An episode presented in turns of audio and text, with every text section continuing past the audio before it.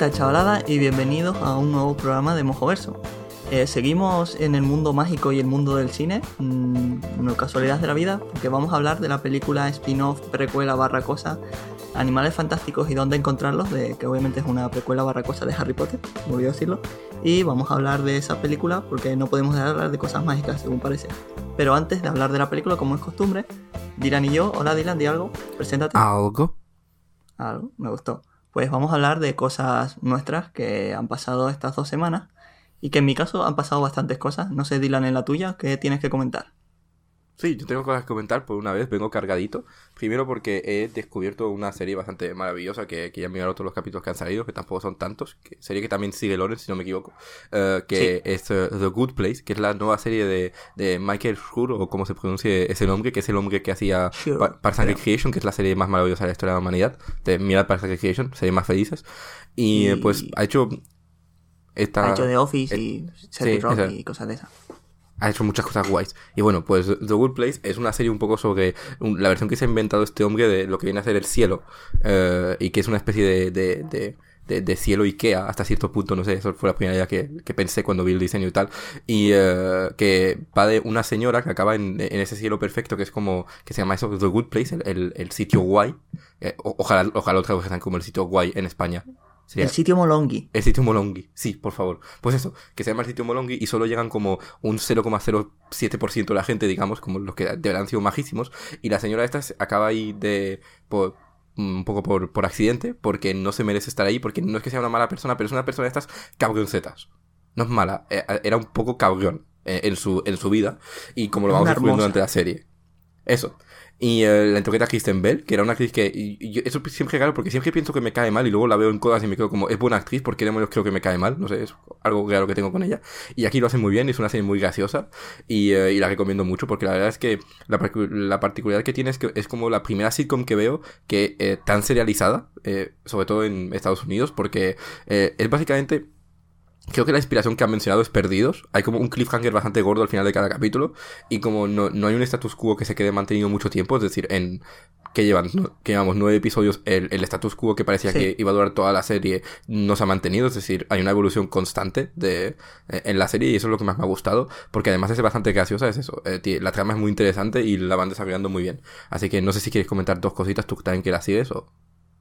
Pues eso, eh, yo también la sigo. De hecho, yo se la recomendé. Me hace gracia que digas como que no sabes si yo la he visto. Y Pero bueno, es que para que- el efecto podcastil. Ah, vale. La, la magia de la radio. La magia de la radio. Pues eso, que mola un montón. eh, es muy divertida también. Y el hecho de que sea así serializada y tenga una trama es algo que se agradece eh, considerablemente. Porque es algo que lo comenté, bueno, no lo hemos comentado aquí nunca, pero es algo que yo agradezco y me gustan esas cosas. Y una cosa de Kristen Bell, quería comentar que es una señora extremadamente guay porque comparte mi amor enfermizo por los perezosos. Si no sabes de lo que hablo, busca Kristen Bell perezoso o Kristen Bell sloth en YouTube y verás la cosa más preciosa y maravillosa y mágica de la historia. Así que ya, Dylan, eh, otra cosa que quieras comentar. Pues sí, luego quiero comentar un videojuego que no es Overwatch. Wow, sorpresa, Glorio o no. What? Eh, pero no os preocupéis, Overwatch vendrá en un momentito, gente. Y la, la- la gente ya paga el podcast. Bueno, pues eh, quiero hablar de Dishonored 2, que es la secuela de Dishonored 1, ajá, sorpresa. Y eh, que es un juego bastante guay de... para el que no juegue a Dishonored 1, era un juego de sigilo, así un poco a lo... te Tienes poderes muy, muy guays y tienes como que matar a alguien o eliminarlo de una forma como... Que técnicamente se supone que es más maja, pero en realidad siempre es muchísimo más cruel en la mayoría de niveles. Sí, Eh, totalmente. y, eh, y el objetivo es como te dejan suelto y te tienes que tú como encontrar la vida y encontrar tus tácticas. Y hay como varias maneras de jugarlo. Está- lo puedes jugar totalmente a saco, puedes ir a no matar a nadie, o puedes, puedes ser ultra creativo, puedes repetir siempre la misma cosa y luego quejarte de que el juego es repetitivo, porque eso yo lo he oído. Gente que se queja de que el juego es repetitivo básicamente porque siempre usan la misma táctica durante todo el juego, pero bueno. Eh, y eh, pues Dishonored 2, la particularidad que tiene es que es una secuela que es como 15 años más tarde y en general es bastante continuista a nivel de jugabilidad, es lo mismo, es decir, e- escenarios grandes pero que no son de mundo abierto, es decir, hay como un escenario por misión en el que te sueltan, tienes que matar o eliminar a alguien de una forma aún más cruel y tienes poderes guays para hacerlo. La particularidad que tiene es que nada más empezar, te dan a elegir entre recuperar el personaje del primer juego, que se llama Corvo, que era un señor que no hablaba, pero ahora sí que habla por razones de guion y tal. Eh, y eh, que, eh, que, bueno, es decir, si coges a Corvo, pues básicamente tienes una secuela ultra continuista, que son los mismos poderes que en, que en el 1, pero dopados y, con, y un poco cambiados, pero los mismos poderes. O puedes coger a su hija, spoiler del primer juego, pero bueno.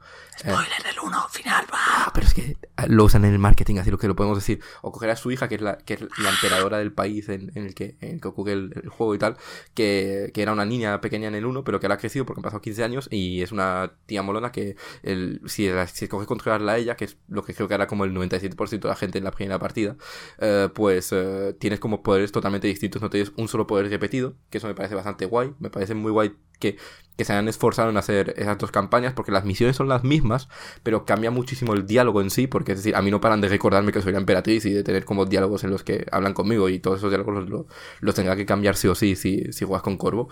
Y, em, y, y, sobre todo el hecho de que todos los poderes sean diferentes compensa que luego a nivel de mm, enfoque sea una secuela muy continuista. Es decir, creo que la diferencia es que el juego es bastante más largo. Llevo 10 horas ahora mismo eh, y lo estoy disfrutando mucho. Y también el, el hecho de que los escenarios son más grandes, eh, son un poco más complejos y tal. Y, eh, pero en general es una secuela muy continuista con la particularidad de que si coges a Emily, pues mm, tienes poderes muy nuevos y muy diferentes que, con los que tienes que adaptar. Y para dar una idea de los poderes chulos que, y cosas que puedes hacer. Yo estoy yendo a no matar finalmente, tardé en decidirme, pero voy a, no matar.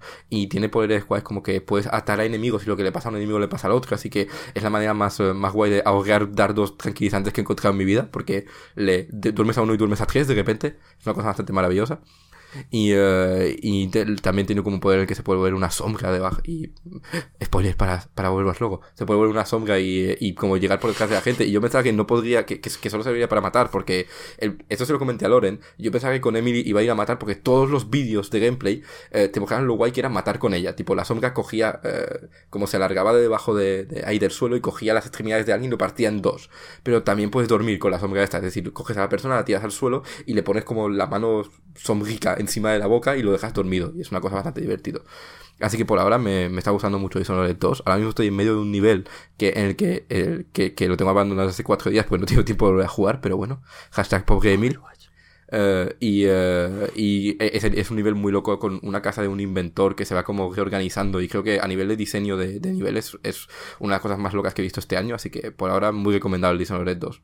Y ya está, eso es todo lo que tenía que contar por hoy. Emily no tiene teletransporte. Uh, tiene una, un equivalente al teletransporte, que es como un, un látigo, una especie como de tentáculo que lanza y que usa para propulsarse hacia donde tú lo has lanzado. Pero la diferencia es que, uh, como, como no es un teletransporte, aunque hace técnicamente es lo mismo, tiene el mismo alcance y tal, te pueden ver mientras lo usas. Es decir, te pueden ver mientras atraviesas el, el, el espacio. Mientras que Corvo se teletransportaba de verdad, es que no le podían ver.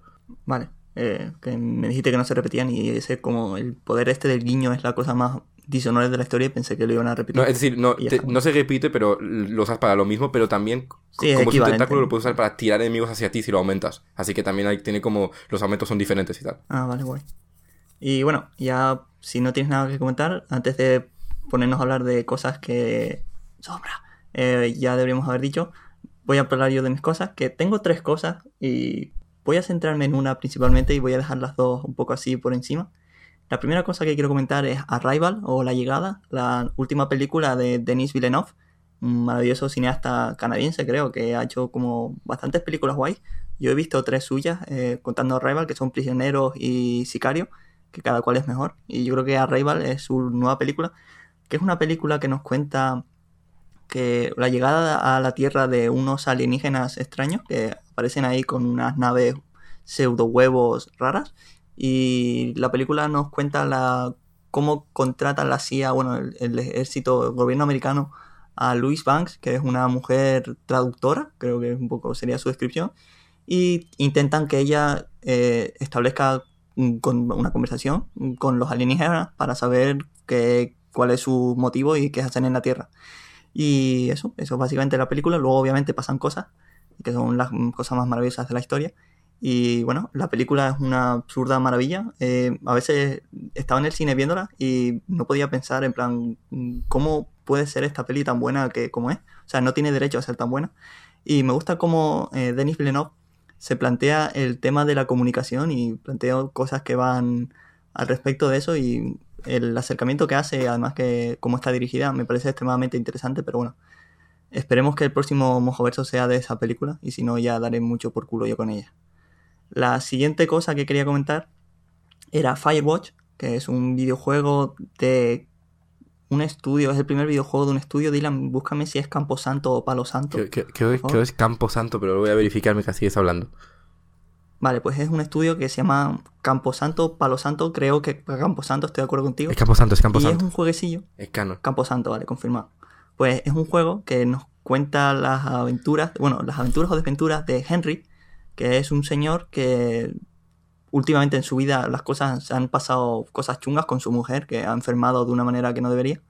Y él, por motivos que sean, no consigue mm, afrontar la realidad que se le, que se le acerca en ese momento. Y entonces decide aceptar un trabajo de guardabosques en un bosque chungo perdido en Wisconsin.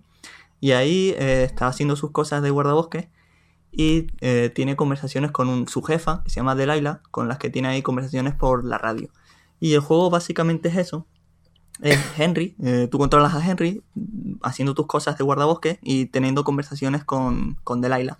Mientras ahí se avecina ahí una trama o subtrama aparte. Y la verdad es que es un juego, es bastante cortito, son unas dos, tres horas. Creo que me duró dos y pico que es extremadamente enganchante. Si es probable que lo juegues del tirón porque te engancha mucho. Y también, al igual que Arrival, es un juego que casualmente se centra mucho en la comunicación. Y eh, tiene otro, otro y otra vertiente que explorar de ese universo que es la comunicación, pero que es maravilloso. Y hay una cosa que me encanta de ese juego, que es cómo juega contigo, porque al principio del juego hay un micro eh, minijuego conversacional, por así decirlo, de texto, en el que te plantean un poco tu relación con la mujer de. En el que te, en el, que te parte el corazón. Sí, en y que es una. Sí, es básicamente la versión texto del principio de la peli Up de Pixar, más o menos. Y entonces me encanta cómo el juego te condiciona con ese con esos textos para que encares el juego de una manera determinada. Y la verdad es que es un juego maravilloso y juega contigo y eso es algo que a mí normalmente aprecio.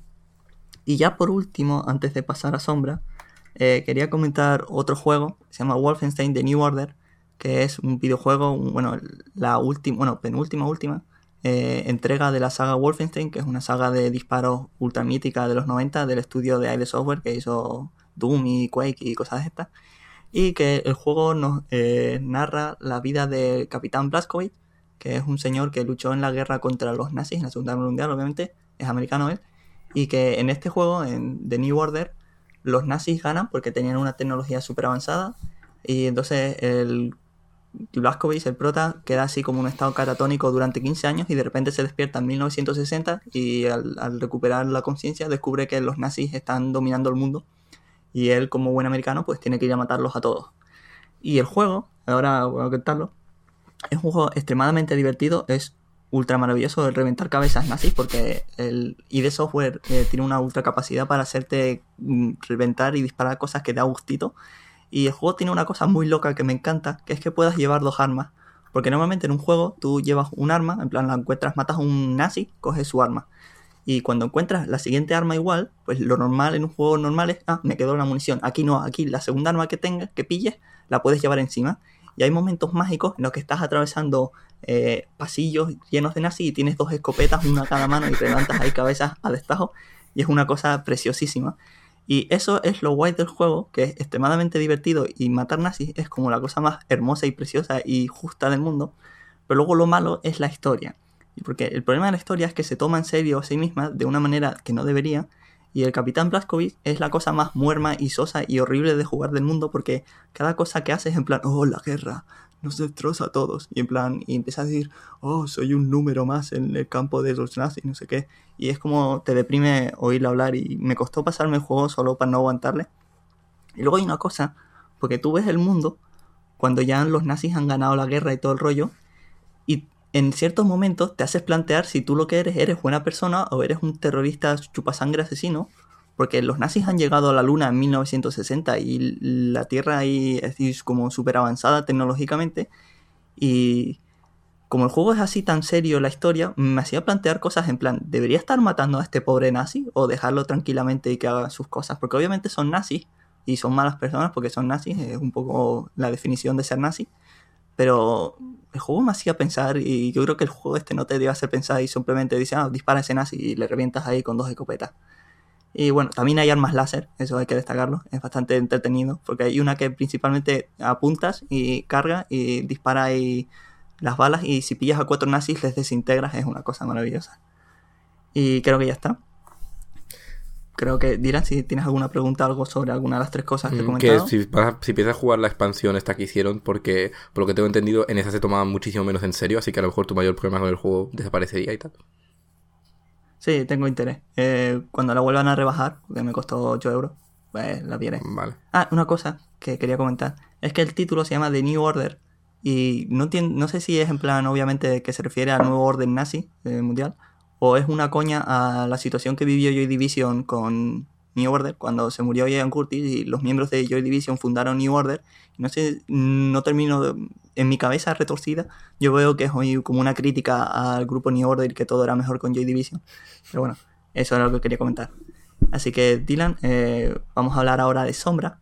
Y para no estar mucho rato con ella, y ya que tú has jugado más tiempo que yo este fin de semana, te permito a ti que hables de lo que sea oportuno al respecto y ya si eso tengo algo que añadir, lo diré al final. Así que Dylan, el micro es tuyo. Pues Literalmente porque te lo compraste Sí, tú. es- es Pero mío, el, de- el micro eh, simbólico de Mojoverso es tuyo. Pues a ver, eh, sí, ha salido por fin Sombra, el famoso personaje este que era canon que salía en cuanto en cuanto hicimos un programa de Overwatch y se anunció y ahora ya ha salido y lo hemos probado. Salió un martes en el que yo no pude jugar porque el parche eran 10 gigas y me levantaba a las 8 y media de la mañana al día siguiente, lo cual fue bastante horrible. Pero bueno, Eh, pero he acabado jugando más que Loren este fin de semana y bueno, sobre Sombra decir que básicamente todo lo que dijimos en nuestros comentarios sobre cómo parecía jugarse la semana pasada se ha confirmado. Es un personaje muy divertido de jugar eh, que eh, creo que a diferencia de Ana, que fue el otro personaje que añadieron, es divertido de jugar cuando aún no sabes jugar con ella y es divertido de jugar una vez que aprendes a jugar con ella también un poco mejor, aunque diría que aún no la, dom- diría que aún no la domino, pero ya me- estoy, estoy llegando ahí. Eh, es, es un, es un personaje muy activo, es decir, te- para jugarla bien tienes que estar moviéndote todo el gato, tienes que anticipar, que esto es lo que a Loren no se le da bien el pobre y luego se, y luego se queja. Eh, tienes que anticipar y poner los teletransportes como para poder escaparte y cosas así, o usarlos para, para lo contrario, para lanzarte en medio de gente y tal. Es muy fácil que te maten con sombras si, si te descuidas y te emocionas y apareces detrás de 40 enemigos y de repente te, te, te, te revientan a balas, que eso pasa bastante a menudo, a mí me pasa mucho. Es caro. Es decir, ti- tienes que tener mucho cuidado con tener una estrategia de- de- de- para escapar si se te pones invisible detrás de la gente. Y luego, en general, Somka ha instaurado lo que yo llamo como la, para, la paranoia de los botiquines. Porque yo nunca he sido tan consciente de dónde están los botiquines en los mapas en Overwatch hasta que empezar a controlar la sombra. Porque es como la carrera a qué sombra en qué equipo. Porque obviamente la primera semana hay una sombra en cada equipo. Siempre. Como, sí, sí, absolutamente siempre. Y es una carrera para ver qui- cuál de las dos co- consigue coger primero los botiquines y cuál consigue mantener el control de los botiquines toda la partida. Y aquí Lor- Loren está un poco menos obsesionado con los botiquines que yo. Porque yo estoy muy obsesionado con Sí, tú eres un enfermizo. eh, tú eres un de- de hecho, recuerdo que ayer tuvimos una partida en la que Loren tenía sombra, pero era yo el que decía, Loren, Loren, es que este botiquín, cógelo y tal. y, eh, y así que, pero básicamente porque es un- una, una ventaja táctica bastante loca. Y de hecho, tuve una partida muy, muy memorable con sombra en la que eh, durante 6 minutos controlé dos botiquines gordos constantemente. Y la cosa que nosotros no sabíamos es que cuando alguien usa un botiquín tuyo que has hackeado, te cuenta como curar. Y yo acabé esa partida Ah, eso sí lo sabía, te lo no, dije. pero eso tú lo descubriste cuando salió la par- cuando salió el, el parche. Ah, vale, vale. Y no lo sabemos la semana pasada. Bueno, hace dos semanas, a eso me refiero. Y pues, gracias a eso, yo en esa partida curé 5000 de, de curar con, con ella. Y tuve una medalla de oro. Y 5000 para, para que no tenga así como referencia en Overwatch es un montonazo. Y hay como healers que su, su objetivo vital es curar con los que yo he curado menos en partidas que con Sombra en esa partida, que es un héroe de ataque. Así que es una cosa bastante maravillosa. Y justamente, la última cosa que quiero comentar sobre Sombra es el hecho de que técnicamente sea un héroe de ataque. Porque, eh, co- como lo hemos descubierto, es casi más útil en defensa que en ataque. Lo cual es una cosa un poco extraña porque es un, es un, un personaje ofensivo, se supone. Yo estoy empe- empezando a aprender a usarla en ataque y es verdad que cuando, cuando tienes una partida buena en ataque en la que no paras de moverte y nadie sabe dónde estás y no paras de matarlos a todos, pues es muy útil. Pero es más fácil jugar bien con sombra en defensa que bien con sombra en ataque. Necesitas una curva de aprendizaje bastante más difícil. Así que algo curioso que, que decir sobre ella. Y ya está, que eso es todo lo que tengo que decir sobre sombra. Yo, pues, estaría bastante de acuerdo en lo de que ella debería ser, bueno, que es un héroe de ataque y que nosotros consideramos que es mejor en defensa. Yo diría que debería haber entrado en la categoría de defensa, porque me recuerda un poco a una mezcla entre Junrat y, y Mei, que tiene así como sus capacidades de moverse y tal, pero su función vital es que vengan a ti y luego obviamente puedes escaparte y tal, pero eso me sorprende un poco una vez jugada que esté en ataque porque tampoco hace especialmente mucho daño. Sí que es fácil matar mucho con ella, pero no ahí hacer DPS, que es hacer mucho daño por segundo. Y la verdad, eso me sorprende. Pero bueno, eso, que Sombra Monomotón es muy divertida y eso, que mola mucho. Y una cosa que me gustó es que me fijé hoy jugando, en plan, he hecho unas par de partidas antes, obviamente, porque soy un yonki. Y me gustó que me di cuenta de que obviamente el mundo no se iba a acabar cuando saliese sombra, pero sí me gusta que eh, se cumple con ella aquello de que cambiar todo para que todo quede igual, porque es un poco eso, que sombra revoluciona ciertas partidas, pero el juego sigue siendo tal cual y no queda ahí en plan ultra dopada y todo el mundo tiene que pillar a sombra. Y me gusta que hayan conseguido equilibrarla de una manera tan rápida, desde su salida, que básicamente es el principio. Sí, es decir, no eh, eh, tuvo menos cambios en el PTR que Ana, y porque creo que no tuvo ninguno, y está muy equilibrada desde el principio, así que buen trabajo Blizzard ahí, ahí Kaplan bien. Sí, porque por ejemplo Ana sí que durante su momento de salida, eh, todo el mundo, bueno, cuando ya se le vio el truco en competitivo, tenías que tener una Ana sí o sí, porque era la base del, para ganar. Y ya, sin más dilación, diría que no. Vamos a hablar de animales fantásticos y dónde encontrarlos. Pues sí, no y aparte vamos a hablar de la película que se titula Animales Fantásticos y dónde encontrarlos.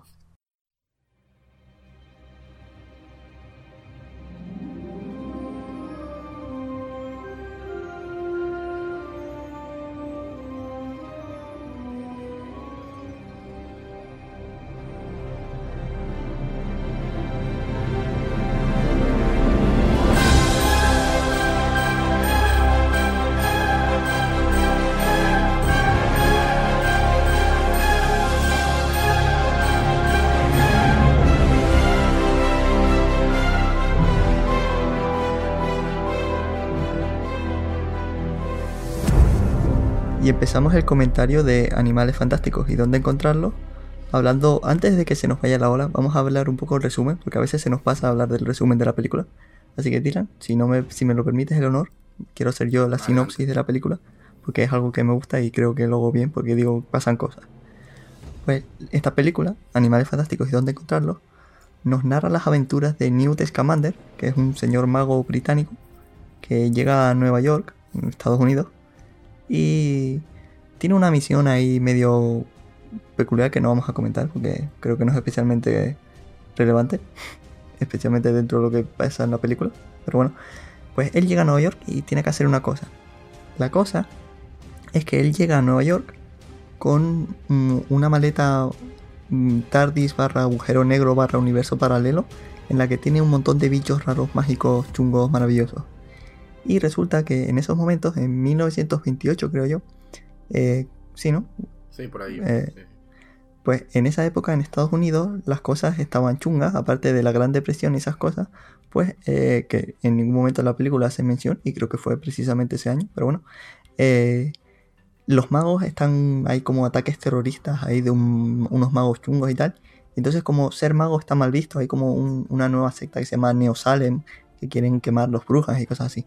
Entonces él llega y pasan cosas y se le escapan un par de bichos. Y entonces la peli, como su título indica, va de cazar bichos a la vez de que el Newt y un par de gente más pues intenta arreglar ciertas cosas que están pasando ahí que no son especialmente culpa suya, pero ya que están ahí pues lo intentan arreglar. Y bueno, la peli es eso. ¿Te parece un buen sinónimo, una buena sinopsis, sí, Pues un buen resumen. Pues vamos a pasar a hablar de, antes de todo, nuestras opiniones generales. Dylan, ¿qué te ha parecido la peli? Pues a ver, eh, la peli esta que llamaría Animales Fantásticos para ir rápido a partir de ahora porque el título es muy largo. No, eh, voy a decir siempre Animales Fantásticos y dónde encontrarlos. Pues me, parece muy bien, adelante. Mm, si te atreves a posarlo. Pues a ver, yo cuando se anunció no, no, estaba como especialmente emocionado porque sonó un poco a la, definición misma del, queremos exprimir todo el juego que tengamos en esta franquicia porque DC no está funcionando y somos Warner y necesitamos pasta. Lo de, hola, vamos a hacer un libro, perdón, una peli basada sobre un libro de texto que lleva Harry Potter en su, en su mochila que mencionan tres veces en, Harry Potter. Pero bueno, eh, al final, a mí me ha gustado mucho como digo, no, no estaba especialmente hypeado, pero poco a poco los trailers me fueron teniendo buena pinta y se ha confirmado. Creo que es una peli de aventuras muy entretenida. No, no es un, no, no, es nada fantástico tampoco, jaja, valga, valga la broma. Pero, pero es una peli muy, muy entretenida que, que funciona, que cumple su cometido y creo que fácilmente es lo que eh, en, en, cines es con lo que más he disfrutado del universo Harry Potter, más que nada porque a mí siempre se me atragantaron un poco las películas como persona que súper fanática de Harry Potter, que ha leído los libros, pues con el tiempo le, se me han ido atragantando cada vez más y más las películas por ser básicamente resúmenes corriendo de los libros que a veces yo parece que me estoy que me estoy asfixiando viendo una peli de Harry Potter porque van tan rápido y que, parece que están como aguantando el año todo el tiempo.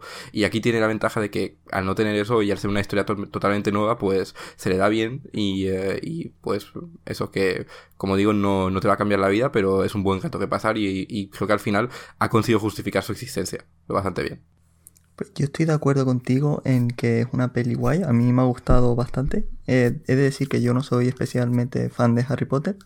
Mm, he visto como cinco pelis, creo. Me quedé en la quinta, creo. en la de las bolas mágicas, en, el banco de las bolas mágicas. La quinta. Esa es la quinta, ¿no? Sí, sí. Vale, pues me quedé en esa. Y mm, libros me leí la mitad del primero y era en plan, llegan, cuando llegaron al sombrero seleccionador, digo, va, este ya lo he visto. Y dejé, lo tienes ahí tirado y eso, que nunca he sido especialmente fan de las pelis. Y he de decir que no soy fan de la historia de Harry Potter por motivos irrelevantes, como que Harry Potter es un inútil y lo hace todo su madre muerta. Y eso, que lo que sí me ha gustado siempre de las pelis y tal es el universo rowlingiano este que se ha montado la maravillosa mujer esta, JK, y como es ultra carismático todo lo que pasa en la película. Yo creo que de las obras culturales nuevas de los últimos, yo qué sé, 20 años, probablemente el mundo de Harry Potter sea el más loco, así carismático, maravilloso de la historia. Sí, fácilmente. bueno, probablemente ahí yo que sé, podría decirte yo Mass Effect y cosas así, pero para que sea una idea, a nivel cine, yo diría que sí, en plan como ultra carismático y maravilloso todo lo que pasa. Pero las pelis de Harry Potter eh, nunca me terminaron de, de gustar, así, de enganchar no las viví tanto para. Sé que para mucha gente de nuestra edad, de los 20 añeros, es algo así como su infancia y adolescencia. Sí, de hecho, mi, mi, cine con esta peli estaba como lleno de gente de nuestra edad aplaudiendo como locos al final porque era Harry Potter, básicamente. Sí, eso, que para mí nunca he sentido esa conexión ultra fuerte que sí ha sentido toda la gente que conozco. Pero que eso, que la verdad es que esta peli me ha gustado. Yo diría que el, no diría la que más, porque probablemente la tercera, la de los viajes en el tiempo, es muy guay. Esa es de de Cuarón, que es un señor que es muy guay. Y eso, probablemente junto a esa sea la que más me ha gustado, porque es bastante así guay. Y antes, vamos antes de hablar de la película en sí, vamos a hablar un poco de los personajes, que son un poco clave en esta peli. Y el primero es Newt Scamander, que es este que mago que llega a Nueva York con su agujero negro en maleta que pasan cosas.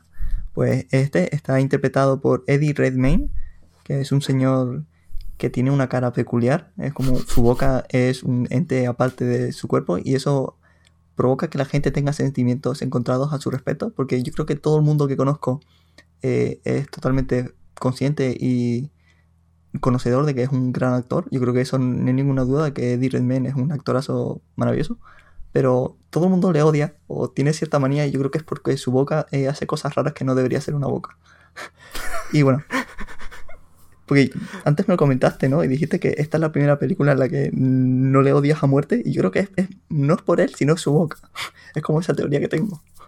Ok, yo justamente cuando recuerdo que cuando estaba ya ese, tío con el proyecto, como he dicho, cuando anunciaron que este hombre iba a ser el protagonista, yo, ese fue el momento en el que dije, a la, a la mierda todo, esto ya está, ya, esto ya se ha ido a la B, pero porque sí que tengo una manía, pero difícil de explicar a este hombre. Creo que básicamente, eh, tú tienes la teoría de la boca. Yo tengo la teoría de que tuvo la mala suerte de que lo, le dieron el papel de Marius en Los Miserables, que además de, de que la peli Los Miserables fue una adaptación bastante mala de Los Miserables de por sí. Es horrible esa peli. Eh, es que además de eso, Uh, Mario de por sí, como comenté en el Mojoverso Sonoro este que, que, dirigí yo, ahí spam, spam, escucharlo, uh, a mí se me ha cagado un montón ya esa subtrama de por sí los miserables, así que pongas aquí pongas con Marius, seguramente me vaya a caer mal, así que este hombre combinado con, no sé, a lo mejor su boca cara, como has dicho tú, pues en, en, sí, que eso es la única peli en la que lo he visto de verdad, me caía mal, pero aquí no, aquí me, me, ha ganado, creo que hace un muy buen papel, que se ve como dices tú que indudablemente es un actorazo, tengo una mini crítica que hacer, que es que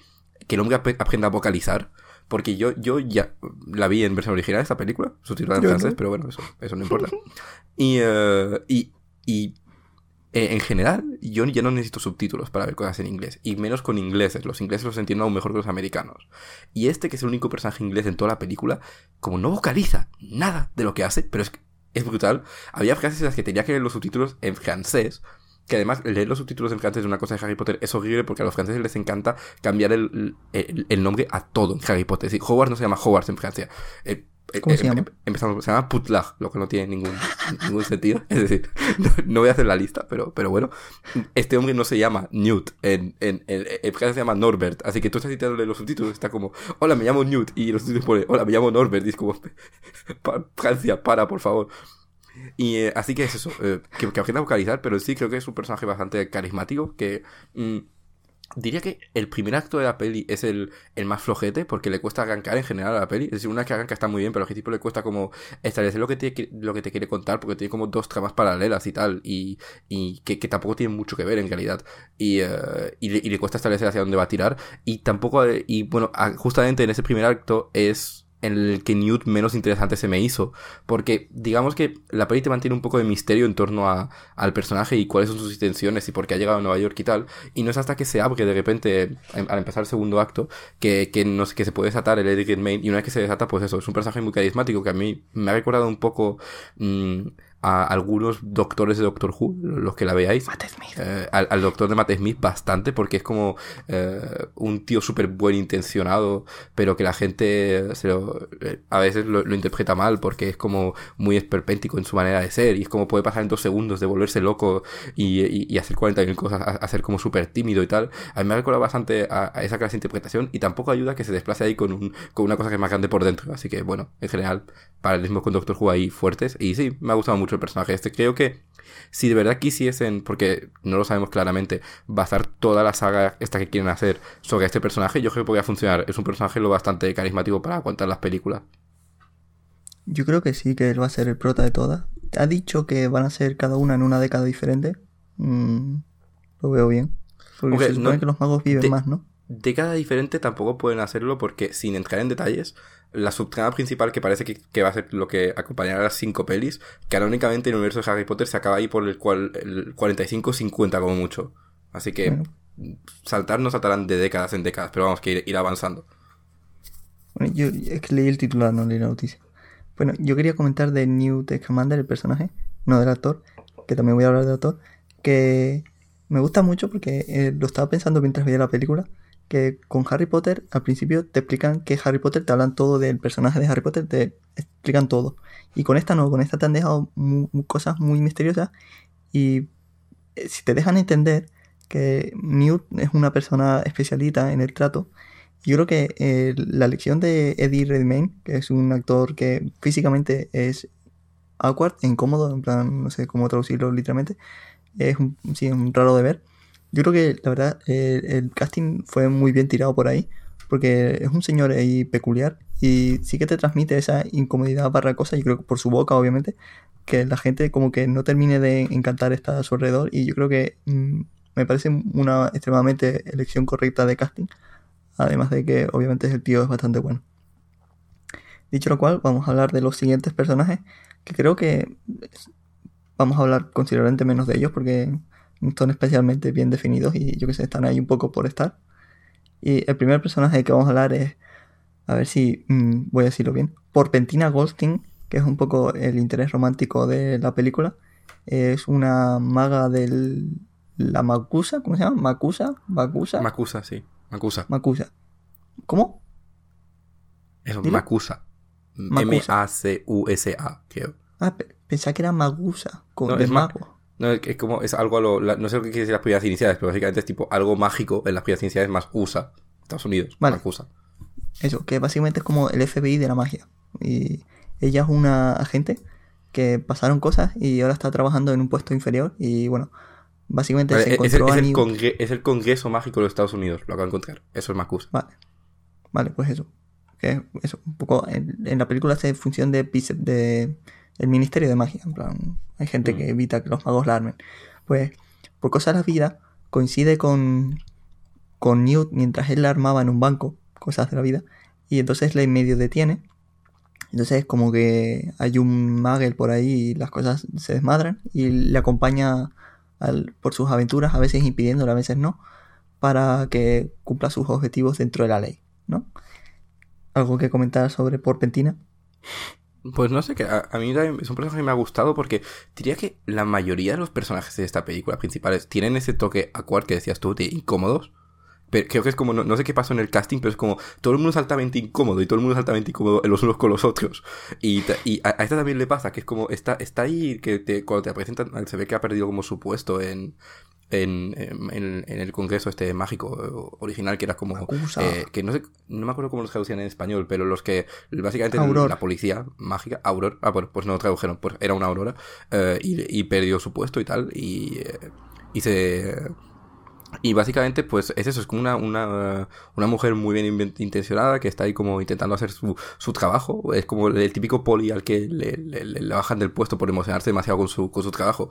Eh, pero es altamente incómoda y creo que eso es la mayor descripción que he hecho. Y por eso creo que hasta cierto punto, aunque la, tú lo has llamado interés romántico y lo es porque de hecho vas a entrar en la wiki de este personaje para spoilear, para el spoiler de la vida, porque como toda esta gente está definida antes en Harry Potter, tipo, es canon que estos dos están casados. Spoiler, Ya, gracias. ya está. Hombre, es que eh, eh, lo- eh, aparentemente lo dicen los primeros libros de Harry Potter, yo me enteré al volver a entrar en la wiki, pero la peli aquí, y aquí es donde se nota que es una, una saga, porque es que aquí tampoco desarrolla mucho la trama romántica, la tiene bastante de fondo, de hecho la trama romántica principal no es entre ent- estos dos, es entre dos, dos otros, y, eh, pero creo que sí que tienen bastante química y me gusta que, ah, aunque como, como acabo de decir, se ve que estos dos tienen que acabar juntos en algún momento, o a salvo que la Rowling vaya a cambiar su propio canon, no lo sé, eh, pues eh, me, me gusta que aquí se centre más en presentar cómo se conocen y cómo desarrollan, cómo eh, aprenden cómo a, tener, a conocerse y tal, pero sin entrar ya de sí en la trama romántica de golpe. Y en general sí, es un personaje que me, me ha gustado sin, sin más. Yo quería comentar antes de pasar al siguiente que la actriz, que se llama Catherine Waterston, durante la peli me trababa, porque a mí una cosa que me pasa es que yo cuando yo veo muchas series, he visto muchas series, y en las pelis, cuando veo una peli o una serie y sale alguien que me suena a conocer, me trabo mucho y estoy paso de la peli y digo, Dios, ¿en qué te he visto? Y con esta mujer resulta que no la he visto en nada, pero la mujer Catherine Waterston es un poco una mezcla entre Brie Larson y la batería de Scott Pilgrim o la entusiasta redactora de The Newsroom. Entonces era en plan, es Brie Larson, pero no puede ser que sea Brie Larson. Y estaba toda la peli trabado con eso y al final lo tuve que mirar en IMDb. Entonces eso, yo creo que la incomodidad del personaje para mí estuvo en su cara, de que era en plan como, no puede ser una cara normal sin ser Brie Larson. Que eso me trabó bastante. Pero bueno, dicho eso, pasamos al siguiente personaje, que es Jakov Kowalski, que es el Magel este que comenté antes, que también coincide con Newt en el banco y se une a la aventura, básicamente, es lo que hace. Le pasan cosas, a él, él sí que le pasan cosas, pero bueno, eso, que es un personaje que es extremadamente maravilloso. Yo creo que es como la sorpresa de la película. Es a su vez el alivio, el relivio, no, ¿cómo se dice en español? Alivio cómico. No, no, yo digo alivio cómico, pero creo que no es la forma correcta de decirlo. Pero bueno, el relivio Eh. cómico de la película y además es el Magel para que sea nuestro el plan el que nos represente como espectadores al entrar en ese mundo de magia y cosas locas pasando a su alrededor y yo diría que cumple extremadamente bien la función en ambas cosas y yo diría que es el mejor personaje de la peli porque es que la verdad lo peta mucho y el señor el actor Dan Fogler Dan Fogler perdón roba la pantalla cada vez que está es como la cosa más carismática del mundo yo lo vi al principio y digo este es un Jonah Hill de de Hacendado. Pero la verdad es que el señor este lo peta un montón. ¿Estás de acuerdo? Sí, sí. Eh, eh, es una sorpresa bastante gorda porque eh, tú veías los trailers o, o le ves al principio de la película y estás como. Ahí, ah, ya, ya tenemos aquí al típico alivio cómico que va a estar aquí para hacer tres bromas y que, y que va a estar ahí para que le expliquen todo y como que no destaque para nada porque. Este de ser su papel, es el, es el, personaje de entrada, porque en las pelis originales de Harry Potter, pues su personaje de entrada eh, es Harry Potter, ¿sabes? Harry Potter. No, no hace falta tener más porque no sabe absolutamente nada al principio. Y aquí la peli no se esfuerza en, en presentarte el mundo mágico en general, porque sí que hay que decir que la peli asume que sabes un mínimo del mundo de Harry Potter, porque quien, quien no lo sabe hoy en día, ¿sabes? Pero sí que lo usan para presentarte, vamos a decir, las particularidades de, del mundo mágico que, que, necesitan explicarte de esta peli. Pero el, el hombre trasciende esto de una forma bastante brutal. Y eh, es un personaje interesantísimo porque además de ser muy divertido, yo creo que es eso, se come la pantalla cada vez que está, le pillas muchísimo cariño, yo creo que la palabra que es esa, Sí, sí, le, sí. le pillas cariño al, al hombre este de, y, y te tiras a la peli pensando, ay, espero que no le ocurra nada malo al pobre Jacob, es como, le puede ocurrir algo malo a todo Nueva York, pero que Jacob acabe intacto, el, el pobre hombre, que es como, es, es, es achuchable, es amor. Y eso me, a mí me, me acaba gustando muchísimo. Espero de verdad que estén las secuelas porque... eh, la trama de esta peli es, bastante autoconclusiva. Luego hablaremos de, de- de- del hecho de que va a ser una franquicia y tal. Así que no hay nada que garantice que este hombre tiene que salir las siguientes. Pero yo espero que sí, porque es, como dices, el personaje es que de la película. Y es que eh, Newt, que también hemos dicho que nos gusta mucho, eh, las escenas en las que interactúa con Jacob, para mí son de las mejores escenas de la película, porque tiene una química los dos impresionante.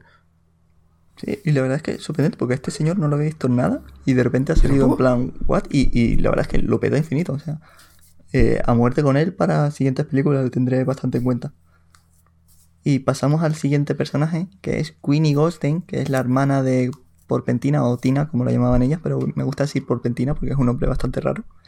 Y al igual que Gold, que Tina, ella también trabaja en la Macusa, solo que ella es un poco una secretaria, más o menos, porque ella sí que es maga, especialmente lee la mente, pero no se explica muy bien por qué no le dejan usar otros hechizos y tal. Parece que no es especialmente Ah, ah, buena, ah, pero bueno. Aquí, aquí es donde tengo que entrar en, eh, en una cosa que luego hablaré más tarde, que es el hecho de que esta peli, para mí, es que está como más en el universo de los libros que en el de las pelis, y eso me explico, porque las pelis no- técnicamente no están en el mismo universo que los libros, porque lo actualizan todo y lo ponen todo en los 2000, digamos, Hmm. cuando el- los libros ocurren en los 90.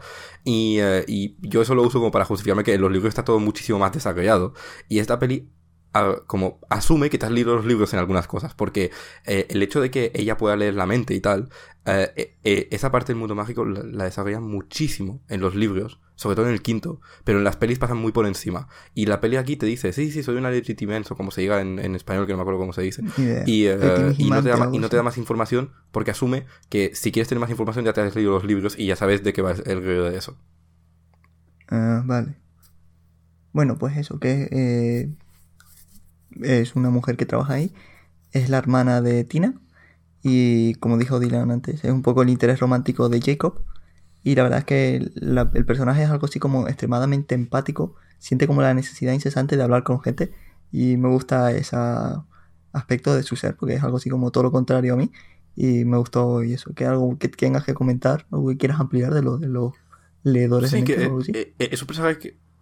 Sí, es un personaje que a mí se me hizo raro al principio, más que nada porque, como dices tú, tiene una actitud súper extraña. El hecho de que, es- que ella lea mentes, así que quiere como siempre interesarse en las personas y, y- y- y hablar con ellas. Y es como siempre como muy positiva y muy, muy sonriente y, ca- y casi súper inocente, diría. Y, eh, y el detalle es que eh, lo que más me gusta de este personaje es que a veces la usan. Porque eh, a esta peli, esta peli tiene que hacer mucha exposición, digamos. Porque Mm. eh, te tiene que introducir básicamente un, toda una parte del universo mágico que nunca se ha visto porque las pelis de Harry Potter se centraban de una manera loquísima en el Reino Unido y parecía que casi solo había magos allí, ¿sabes? Y que el resto del mundo, adiós. Eh, y, eh, y aquí te tienen que desarrollar un montón y no es un trabajo fácil, sobre todo si que esta es una franquicia, que también es lo que quieren hacer aquí. Y creo que a la peli, la peli se sale bastante bien del, del aprieto con dos cosas, con Jacob y con ella también, porque ella a veces la usan como para cuando quieren desarrollar al- algo del pasado de un personaje, en vez de ponerte un flashback o, o hacer que el personaje hable de ello por ninguna razón, pues ella se lo lee en la mente y como lo, va soltando un poco sin querer y eh, aunque es un truco de exposición como cualquier otro, me resultó relativamente natural y creo que lo hacen bastante bien. Sí, justo iba a comentar eso, que me gusta como Newt, como decimos, es un personaje así misteriosese, en plan como, "What? no sabemos qué está pasando en su cabeza. Y tiene pocas conversaciones con Queenie, pero sí que en las que hay, pues como que le intenta sacar cosas que obviamente es de esperar que en las, en las futuras entregas de Animales Fantásticos, pues entren a hablar un poco de ello, como su pasado en Hogwarts y cosas así. Porque él estuvo en Hogwarts y le echaron y no sé qué. Y eso que me gusta cómo interactúa con eso, como el resto de los personajes. Ella quizás como personaje único falle, pero eso como engranaje dentro de la película funciona bastante mejor que, por ejemplo, la hermana, que eh, solo funciona con Newt, pero bueno. Y algo más de comentar de la actriz, por ejemplo, Alison Sudol. No, no especialmente. Eh, sonríe mucho. eh, Mm. Es un poco eso. Tiene una, una sonrisa guay. O sea, no es en plan forzada, sino bien. Su boca no sé nada raro como, como la de Eddie. Así que eso es algo destacable. Y acabamos ya el repaso de los personajes, que no quiere decir que no haya más interesantes, pero vamos a dejarlo así de momento. Y hablamos de Percival Graves, que le está interpretado por Colin Farrell. Y él es un, un mago de, de la Macusa también, que está un poco investigando cierto... Sí, creo, que es el jefe de los aurores, de hecho. ¿Sí? Mm, Sí, sí. Puede ser. En plan, es como es un tío guay, en plan, el super guay, en plan, jefe. No sé, si no, si no te dicen que es jefe, no me acuerdo si lo dicen específicamente, pero se nota que es en plan como es mejor que el resto. Respe- Guay. re- respeto a este güey, le, le respeta. Sí. Pues él está investigando una cosa que está pasando por ahí. Y hace la peli de medio malo porque es. Bueno, hace de malo, yo qué sé. Y. No desarrolla mucho el personaje de Percival Graves. Pero yo diría que la actuación de Colin Farrell, que básicamente hace de Colin Farrell en True Detective, por ejemplo. A mí me ha gustado cómo lo hizo. Eh, sé que es a un actor como. Como Ben Affleck, que tiene así su odio en plan enfermizo, pero yo creo que hace bien de tío odioso con cara seria que te mira fijamente y te dice que pegar a los niños es guay. Y me gustó cómo lo hace. ¿Algo que comentar, Dino? Pues yo no le, no le tengo una opinión especialmente fuerte a este hombre en general. Es decir, yo, no he visto pocas cosas con él en realidad. Y aquí me ha convencido muchísimo. Es decir, mm, yo creo que es un, es un buen villano en general. No, no tiene muchísimo desarrollo, pero en general eh, Rowling suele saber escribir bien a sus villanos. Y esto es algo que ahora la gente mira, pero si Voldemort es el tío más plano del mundo. Y, diré y seré como ultra pesado y la gente me dará leer los libros, gente, porque las pelis Voldemort no tiene ningún desarrollo. Eh, y, eh, y eso que suele saber hacer que sean carismáticos, aunque, aunque no tengan mucho tiempo para desarrollarlos y tal. Y aquí creo que es lo que ocurre, que es una combinación de que, en, digamos, en las pocas escenas que tiene para, plan- para plantear por qué está haciendo lo que está haciendo, yo creo que está bien escrito y, y acabas entendiéndolo. Y de hecho, comentamos por fuera que acabas diciéndote que a lo mejor tiene creativamente razón y todo, el hombre, en, en algunas cosas que dice, y eso me gustó. Y, em, y sobre todo está el plus de que yo creo que Colin Farrell le, le da un carisma bastante guay y que el tío es relativamente intimidante cuando tiene que hacer de malo, pero que también te crees por qué la gente le sigue haciendo confianza y todo y por qué sigue en el puesto en el que está. Y sí, en general, pues eso, mm, un personaje que me ha gustado mucho y un buen villano. Eso, básicamente es el, el- el antagonista de la película. Durante toda la película no te explican por qué. Al final sí. Y como dice Dylan, lo comenté antes, que el final me resultó bastante incómodo porque es en plan, igual el malo no es tan bueno y los melos no son tan... Perdón, el malo no es tan malo y los buenos no son tan buenos. Y yo y las personas con las que fuimos nos quedamos ahí en plan un poco... El final es un poco raro, ¿no? Y yo creo que es parte porque tiene razón lo que dice, en parte no lo que dirá más adelante, o no, eh, me estoy liando, eso que me parece un villano correcto, sin volvernos locos, o sea, bien, o sea, funciona. Luego, obviamente, hay más personajes, por ejemplo, lo comenté antes, el mundo de la magia en Norteamérica habían terroristas y tal, siempre está la sombra de un señor que no me sale el nombre, que se llama Grindelwald o Grinben... Eh, Gri- ¿cómo es? Grindelwald. Grindelwald. que pues está ese, también está por ejemplo Ezra Miller, el que cogieron para las pelis de Flash del, del- las pelis de DC y eso que está bien. En general no lo hemos comentado. El casting es sorprendentemente curioso cuando en la mitad de la gente es como totalmente desconocida. Se nota que se dieron el dinero en Eddie Redmayne y en Colin Farrell y el resto es un poco como por ejemplo el Sí, Dan son- Fogler son- ha sido sorpresas mm, Eso, son desconocidos, pero que o, o cumplen muy bien la función o directamente lo petan locamente como el Dan Fogler. Así que ahí el casting ha, ha estado bien. Y ya, si hay algo más que quiera comentar, o hablamos allá de cosas, de detalles de la peli. Bueno, so- sobre el casting decir que tampoco es sorprendente que, que esté bien, porque la Rowling tiene una reputación de haber sido como bastante pesada en el casting de las de Harry Potter eh, y, y en algunos aspectos, y aquí eh, no me extrañaría que ella también tuviese como, hubiese metido bastante mano en, a un nivel que no suele meter un guionista para que, para que hiciese un casting bastante correcto. Hombre, pero técnicamente, eh, Rowling no es la guionista típico. Ella básicamente ha inventado todo este mundo y yo qué sé, tendrá sus intereses en Eh. que las obras estén a la altura de lo Hombre, que es que- ella considera su creación. Es una cosa bastante rara, porque estamos hablando de una, de una mujer que escribió una saga literaria que adaptaron otra gente, porque los guiones de las pelis no son suyos, y que de repente ahora han querido expandir la franquicia en cine y la mujer ha escrito los guiones, el, el guion completo de la peli. Es decir, eh, al final de la peli no te pone basado en una historia de, J- de J.K. Rowling guion por eh, random, es decir, te pone guion por J.K. Rowling. Así que es una situación bastante extraña. Sí, yo me esperaba que al final fuese escrito por J.K. Rowling, en plan idea, y gente random hollywoodense. Pero no, no, me el, hizo, gui- el pero guion no, es me 100% sorprendió que estuviese yo solo. Sí, sí, sí, pero me sorprendió. Y bueno, lo, cual, lo hablando cual de- también es positivo porque la historia está muy bien y considerando que la mujer no tiene ninguna experiencia escribiendo guiones. Sí, el, el guion está bastante bien. Y ahora hablaremos de él. Salvo quizás el final, pero eso no lo podemos comentar. dentro de un rato. eh. Pero bueno, como decía, hablando de Rowling, ella es obviamente la creadora de Harry Potter y todo ese universo que comenté antes es una cosa súper loca, ultra carismática. Pues esta es la vuelta al, cine de ese mundo.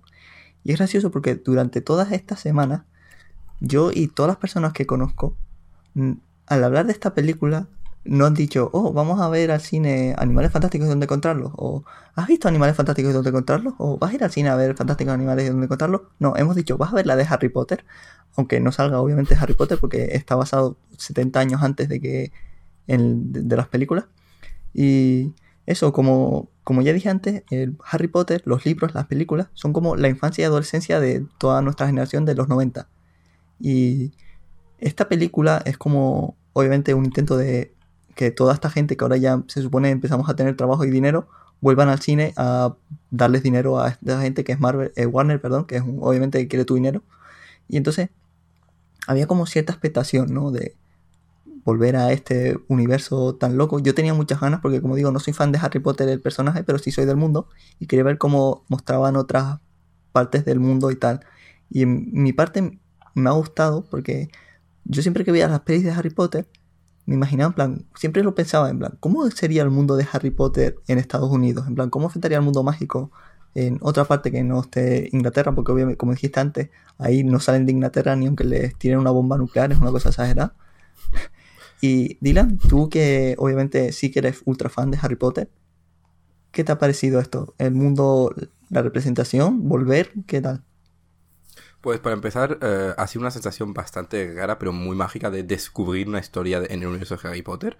Eh, eh, doblemente de descubrirla en cines, porque yo nunca he descubierto la- una historia de Harry Potter en cines. Yo siempre había leído el libro antes de ir, hasta para el primero, porque mi, mi madre dijo, eh, es esta peli de Harry Potter que, que anuncia en la tele, parece guay, te vas a leer el libro, niño. Así que, así que no- no- yo nunca he tenido esta experiencia. Así que te tengo que decir que aunque no estaba muy emocionado a, la idea de ir a la peli, mm, yo y la persona con la que fui, que también era relativamente fan de Harry Potter, cuando empieza la película con el, típico logo de, de Warner en las nubes con las que empiezan todas las pelis de Harry Potter, fue como, oh Dios mío, it's happening. Y, eh, y eh, lo que más, creo que fácilmente lo que más me ha gustado de la, de la película es descubrir todo este aspecto del mundo mágico que presentan, que como he dicho, tiene un trabajo difícil que hacer porque tienen dos horas y media para desarrollarte cómo es el mundo mágico en Estados Unidos con la misma profundidad, digamos, que, que lo hacían libros sobre el mundo mágico en, el Reino Unido. Y obviamente es muchísimo más difícil de hacerlo eh, visualmente y con tan poco tiempo. Pero aquí, aquí es donde casi me alegro que hayan vuelto a coger a David Yates, que es el director y es el hombre que, que dirigió las películas 5 a, a 8 de Harry Potter. Básicamente la, mitad las, las dirigió él. Y aunque nunca le perdonaré por lo que hizo con las 6, tengo que decir que eh, es una buena elección porque se le da bien hacer algo que al resto de directores no se les daba tan bien, que es explicar visualmente. Porque el error que hacían las primeras pelis de Harry Potter era guardar la exposición que había eh, en los diálogos constante, eh, que, que eso funciona en un libro pero no funciona tanto en, en, una peli. Y el Yates, en cuanto, loco, en cuanto empezó a coger la saga, lo que hizo bien a partir del 5 es que hay muchas escenas que, que hacían exposición como eh, por texto, que él transformó visualmente en, las pelis y entendió que era un medio visual. Y aquí creo que es donde más se nota que aquí ya tiene total libertad para, para como enfocar cómo va a presentar todo esto. Y hay muchos momentos en esta peli y por eso me gustaría volver a verla, porque hay detalles que yo me salté y que de hecho, hablando contigo antes, tú me has dicho un par de veces, no, no, esto sí que lo introducen antes, pero lo introducen muy rápido como visualmente aquí y tal, y que yo no, no me he dado cuenta. Y por eso tengo ganas de volver a verlo porque sé que hay mucha profundidad como en si te fijas en los detalles de cada escena y de y, cositas que te van poniendo de fondo y tal, aunque, aunque la peli no se centre especialmente en ello, hay muchísima profundidad para ir descubriendo un poco el entresijo del mundo mágico este estadounidense y creo que es como lo mejor que aporta Yates a la peli y es una cosa bastante maravillosa de descubrir. Una cosa que a mí siempre me, me gustó de Harry Potter es, mm, bueno, cuando llega él a Hogwarts la primera vez, entra en el, el comedor ese gigante que pasan todas las cosas del mundo y ve las cosas ahí, los jarrones flotando y cosas esas, y la cara de loco que se le queda en plan, ¡guau! Y esa es la cara que tenía todo el mundo, ¿no? En plan, todo el mundo viendo esa peli, era en plan, ¡guau! Cosas que vuelan y tal. Y con esta película, mi miedo era que, obviamente, era ya volver a ese mundo y tal, y la capacidad de sorpresa y tal se hubiese perdido y yo creo que en esta peli, eh, el momento en el que entran en, el agujero negro espacio-temporal, que es la maleta de Newt, yo creo que ese momento está a la altura a nivel de sorpresa. La cara que pone el Dan Fogler es como, ¿what? Él obviamente no ve nada porque es todo verde, porque es un croma, pero lo transmite bien esa sensación de ah, qué cosas más maravillosas y locas estoy viendo. Y yo diría que esta peli, eh, no he visto todas, como digo, he visto hasta la quinta y recientemente hasta la tercera. Yo creo que esta es la peli en la que más se desata brutalmente los directores y pasan cosas muy raras a tu alrededor, en plan como que abrazan totalmente la locura que es el universo de que la Rowling presenta. Y antes lo comentamos antes, es la peli en la que más cosas flotantes hay por centímetro, yo qué sé, de pantalla, ¿no? Sí, sí, todo flota, todo, se, todo se hace solo, como siempre hay algo ocurriendo de fondo, yo qué sé, una, una bufanda haciéndose a sí misma o cosas así loquísimas. Y, eh, y como dices, la, escena de la maleta, creo que a nivel de sensación y de, maravilla y descubrimiento está ahí como, está, está top en, la, en, las pelis de, del universo Harry Potter. Y en general yo creo que Mm, aunque la peli va de animales fantásticos y la, la escena de la maleta va a presentarte los, los bichos y luego hablaremos de, de, eso. Y creo que es de las mejores escenas de la peli porque estás bastante mm, flipando al, al, ver todo lo que, lo que lo que tiene Newt ahí dentro de su maletita esta que, que ha ido moviendo ante la mitad de la peli sin, sin mostrártela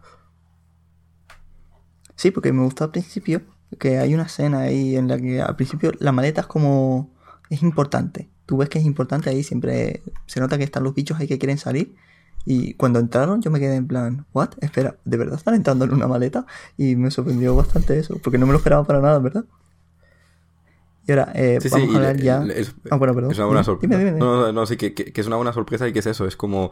Creo que es como el momento en el que la peli se desata completamente una vez que entra en la maleta y es de lo, de lo mejorcito.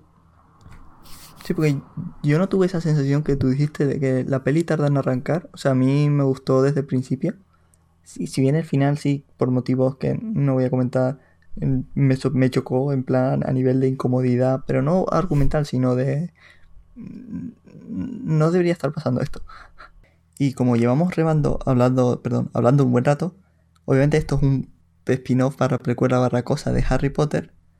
Hay que hablar de si la película de por sí, en plan individualmente, Animales Fantásticos donde encontrarlo, tiene personalidad propia o la personalidad, la magia, la maravilla y el carisma que pueda tener esta película es derivado del el mundo de Harry Potter, de las películas y los libros. Y, amplío más la pregunta. Esta película, aparte, ¿esta película tiene personalidad propia o es extremadamente deudora de la obra original? Y ¿se puede disfrutar esta película sin ser fan barra ser absolutamente desconocedor de todo lo que pasa en Harry Potter? Dila. Pues, a ver, esto creo que es el, tema central de, esta película, es lo que ha acabado decidiendo mi opinión, básicamente, porque diría, no sé cómo lo verás tú, que esta, esta es de las precuelas, entre comillas, de, sagas más mm, independientes de la obra original que he visto yo, porque no le. No hay esa obsesión con referenciar constantemente la obra base que, se ven en otras precuelas o, spin-offs de franquicias eh, gordas. Porque esto es de verdad una historia muy independiente en el universo de Harry Potter, que te da como mucho dos referencias en toda la peli. Básicamente están en los trailers, se menciona a Dumbledore una vez y mencionan a Hogwarts una vez y ya está. Y el resto es una cosa en ese universo que el resto de conexiones que tiene con Harry Potter en sí son muy ligeras. Es decir, se basa en digamos, en el séptimo libro, para el que lo, hayas leído, y muy ligeramente en la peli, de repente eh, descubrimos el pasado de Dumbledore, por cosas que pasan, porque se publica una biografía suya y se empieza a descubrir. Y descubrimos que lo estuvo como cercano a un mago mm, chungo que, que, terrorizó Europa, la Europa del Este, durante. y bueno, viendo esta peli, pues, eh, en parte Estados Unidos y tal, durante los años 20, 30 y 40, básicamente, se llama Grindelwald. Y esa es la mayor conexión que tiene con Harry Potter. Es conexión de mitología de fondo. Y es como. Eh, es algo que tampoco impacta especialmente las aventuras de Harry Potter. Y es más como algo que ocurrió en ese universo, eh, en, en, una época, y ya está. Y eso es lo que me ha gustado más de la peli. Que sí que tiene personalidad propia porque mm, tiene un rollo muy diferente de Harry Potter. Esto ya no es una aventura de vamos a ver el año escolar de esta gente. Esta, peli ocurre en un día. O, en un, par de días, uno, mucho.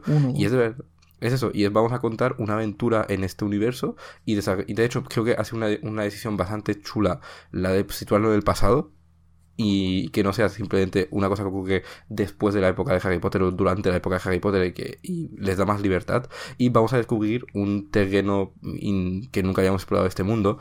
Y aquí es donde creo que también se nota que por una vez en esta clase de, de, precuelas gordas que hacen, eh, la Rowling, la creadora original, ha tenido tanta, tanta influencia, porque esto es de verdad ella la que, bueno, supongo que el, le convenció el estudio, pero es ella la que ha decidido explorar eh, al, y una cosa paralela en vez de, no sé, inventarse un nuevo capítulo para, para las aventuras de Harry Potter o, o de decir, voy a contar un spin-off de la juventud de Dumbledore, porque sabemos que Dumbledore salga en la segunda peli, pero por ahora no... Es decir, si te paras a pensarlo, ningún personaje que sale en esta película salía en las de Harry Potter o en los libros. Ninguno. Y eso es algo bastante gordo.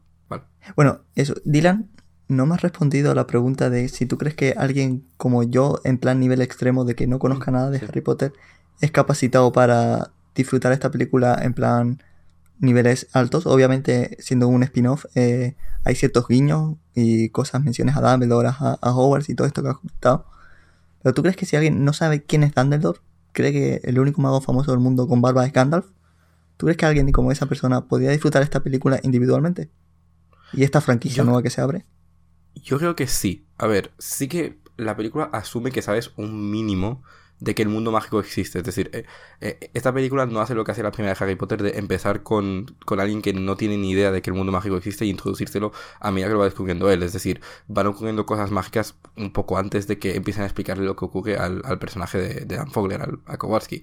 Pero aún así, yo creo que la historia es muy independiente, se puede entender bastante lo que ocurre. Es decir, lo único que viene bien tener es un poco de conocimiento de fondo del universo y aún así creo que no es raro que haya alguien que no sepa el mínimo de Harry Potter como para entenderla. Y en general sí, es una historia muy independiente y como mucho, eso sí, eh, la peli te da mucha información por, por segundo, porque tiene muchísimo que, que, contarte sobre el universo y sobre la mitología y tal. Y sí que, como la ha escrito la autora, como la ha escrito Rowling, pues hay muchísimas referencias ocultas al, bueno, notas ocultas a la mitología de los libros que, no pillarás si eres un espectador nuevo o hasta si eres solo alguien que ha visto las pelis y ya está. Pero no es algo que te vaya a hacer disfrutar menos de la peli, es más lo contrario, es algo que te va a hacer disfrutar más de la peli si, si eres fan y si tienes los libros que sientes, porque yo soy muy fan, pero hay cosas que he pillado porque me, me acabé de leer el séptimo libro hace un par de semanas. Yo a este respecto eh, me alegro de que yo no sea especialmente fan de Harry Potter porque yo creo que de las cosas que hemos comentado en Mojoverso esta es la cosa en la que tenemos un nivel considerablemente desigual de conocimientos.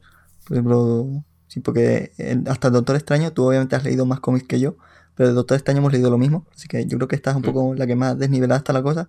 Y en la que somos eh, dos perfiles de espectadores eh, totalmente diferentes. Y yo no llego a ese nivel de no conocer absolutamente nada de Harry Potter, porque como he dicho, he visto cinco películas y más o menos sé lo que pasa en las otras, porque mis hermanas y mi novia son ultra fan de, estas pelis y tal. Y yo sí he entendido todo, también sabía un poco, obviamente, y la verdad es que lo he disfrutado mucho porque, como ya comenté antes, eh, siempre que veía las pelis de Harry Potter, me preguntaba cómo era el mundo de Harry Potter mágico, en plan de la gente mágica, cómo le afecta a ese mundo. Porque en las pelis de Harry Potter, obviamente, al estar centrado en un colegio, es un poco a nivel académico barra instituto barra cosa y en esta es como más global y tal. Y la verdad es que ha cumplido bastante las expectativas con mi pensamiento de cómo sería el día a día, por así decirlo, en gente maga que no es de Hogwarts. Y esta peli a mí me ha encantado por eso. Y dicho lo cual, ya hemos comentado que esta película, Animales Fantásticos y dónde encontrarlos, es el inicio de una eh, franquicia de películas que entendemos que vaya a llamarse Animales Fantásticos y título random que sea, que yo voy a ir rápido cada vez que hablemos de ella. Pues Dylan, ya hemos hablado de que existe la posibilidad de que confiamos de que Newt Scamander sea el protagonista principal, el que nos narre todas las aventuras de esta gente, que esta sea la semilla en la que los villanos sean los que salen aquí y tal. ¿Qué te parece? ¿Te parece una franquicia que da para mucho? Obviamente ha habido muchas coñas con que esté basada más o menos en el libro, este libro no libro, libro de texto de 80 páginas de Animales Fantásticos donde encontrarlos. Y Dylan, ¿tú qué opinas de esto? No tanto como fan de Harry Potter, sino como fan de películas de ciencia ficción barra magia. ¿Qué, te parece todo esto? La, la, posibilidad de que exista una franquicia. A ver, a mí me parece, cínicamente, las cosas como son, esto, esto ocurre hasta cierto punto porque Warner se da cuenta que es de las pocas franquicias que tiene que le sigue dando pasta. Pero, dicho esto, eh, originalmente Warner lo que quería era una trilogía. Es Rowling la que ha pedido que sean cinco. Eh, y Rowling en general, si me baso en los libros, cuando dice que, que, algo va a durar lo que va a durar, tiene sus razones. Es decir, tiene cosas, tiene cosas que contar. No, no hay un libro de Harry Potter que sobre. Eh, hay una peli de Harry Potter que sobra, pero no hay un libro de Harry Potter que sobra. Y, eh, y en general yo creo que, eh, por lo que sabemos, originalmente Rowling, ella escribe el guion de la peli, al 100%, como hemos dicho, y se le da bastante bien para algo que, que está descubriendo cómo hacer, porque normalmente es novelista. Pero originalmente ella iba, a escribir el primer guion, cuando esto iba a ser una trilogía, eh, y, luego iba a acomodar lo que dijimos, la historia de los siguientes, pero no escribirlos ella. Y básicamente se ha emocionado y ha dicho que se lo ha pasado tan bien y que eh, ha acabado delimitándolo todo y que ha dicho, los quiero escribir todos yo y, pues, y van a ser cinco. Así que hasta cierto punto yo tengo confianza de que hay material para cinco películas. Para empezar porque el personaje, como hemos dicho, principal es bastante carismático como, para que yo quiera seguirlo en cinco películas. Y además, no sé tú, pero con lo que me gusta descubrir el universo mágico, la idea que han comentado de que cada película sería como en una ciudad importante del mundo mágico en un país diferente me haga muchísimo.